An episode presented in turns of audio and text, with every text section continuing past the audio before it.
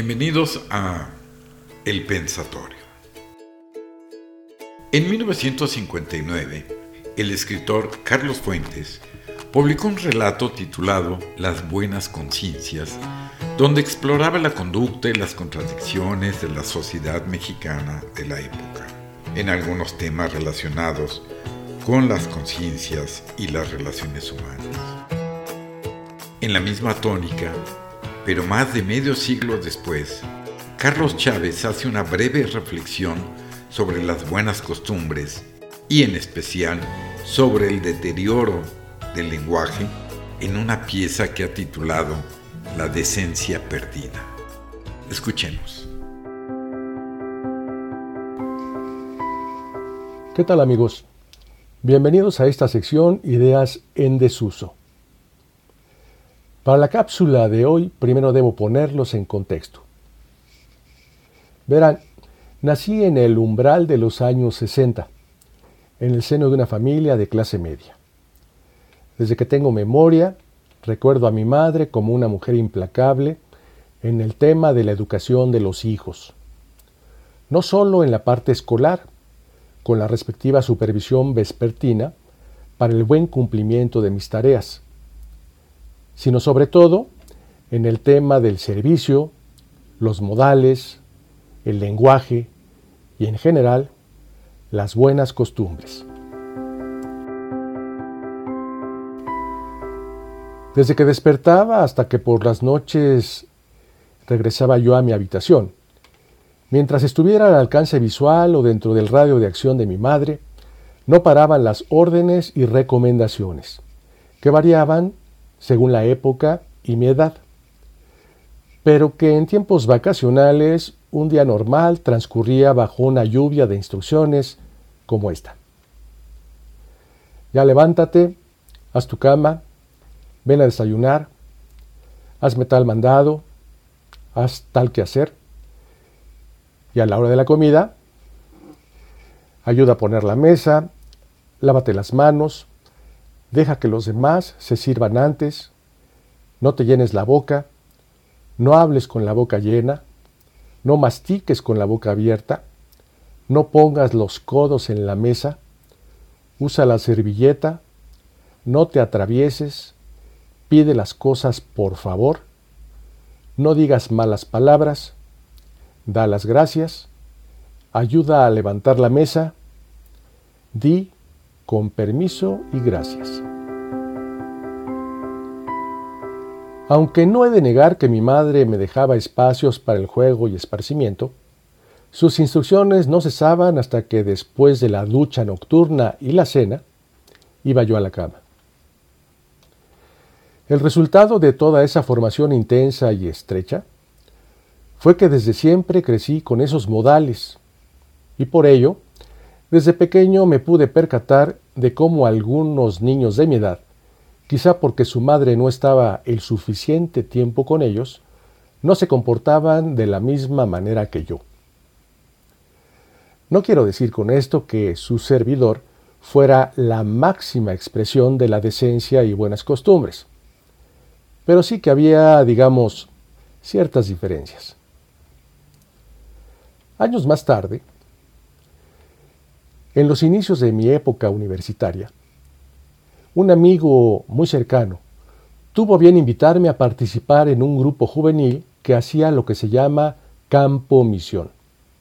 Esa actividad que consiste en acudir en pequeños grupos de jóvenes a zonas pobres y marginadas de nuestro país, en este caso, la Sierra de Guerrero.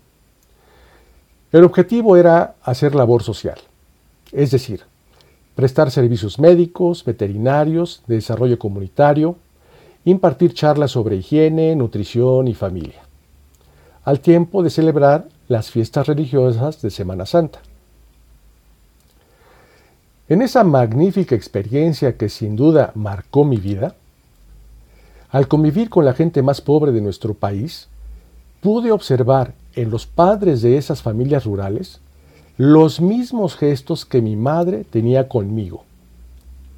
Una serie de instrucciones para los hijos en la línea de servir, ayudar, expresarse con amabilidad, ser agradecidos. aún desde su pobreza, pedían a los hijos comportamientos y modales, incluso en el uso decente del lenguaje. Ahora, regresemos al tiempo presente. En una ocasión que viajaba en transporte público, coincidió con la salida de los estudiantes de una conocida escuela técnica. Cuatro de dichos adolescentes abordaron el autobús en el que yo viajaba. Por la estridencia de su comportamiento y de sus palabras altisonantes, no pude estar ajeno. Me llamó la atención la bajeza y vulgaridad de su diálogo, así como su vocabulario tan corriente y obsceno.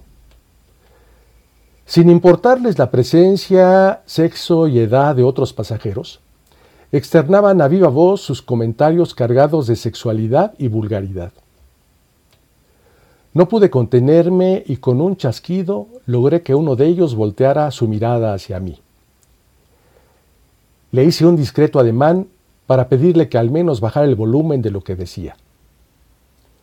Se hizo cierto silencio dentro del autobús.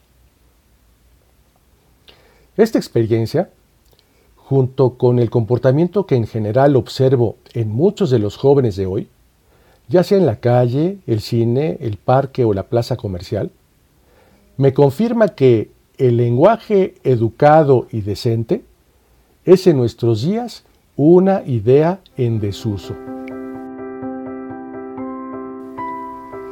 Pareciera que lo de hoy es ser vulgar y corriente, sin importar el nivel socioeconómico. Transgredir las normas de educación lo llaman ahora ser libre, ser transparente, ser original, ser auténtico, y en todo ello sin considerar en mínima medida a los demás. Lo hacen muchos jóvenes, pero también algunos conductores de radio y televisión. Y desde luego, muchos de los hoy llamados influencers y estandoperos. ¿Qué decir de los comentarios tan groseros que uno se encuentra en la plataforma Twitter?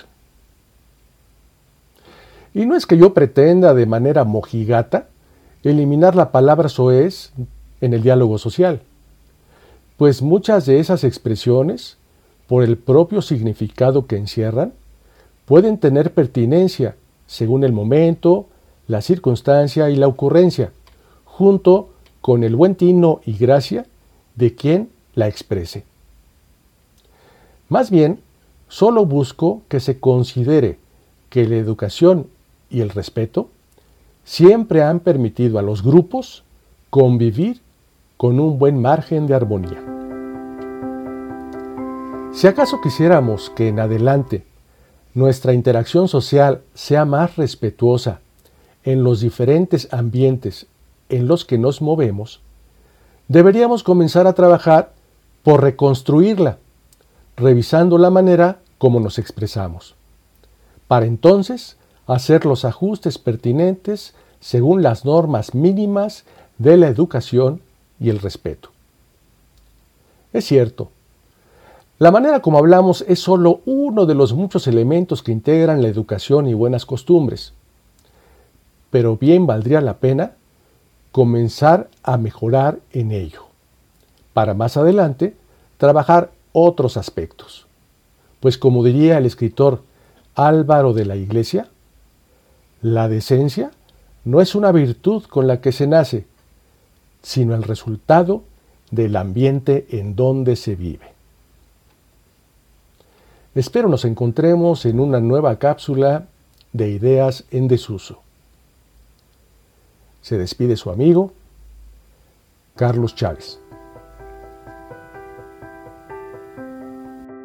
Bien, hemos concluido esta sesión y solo me resta hacer de su conocimiento que tenemos un correo electrónico donde pueden hacernos llegar sus comentarios, sugerencias o ponerse en contacto con alguno de nuestros amigos.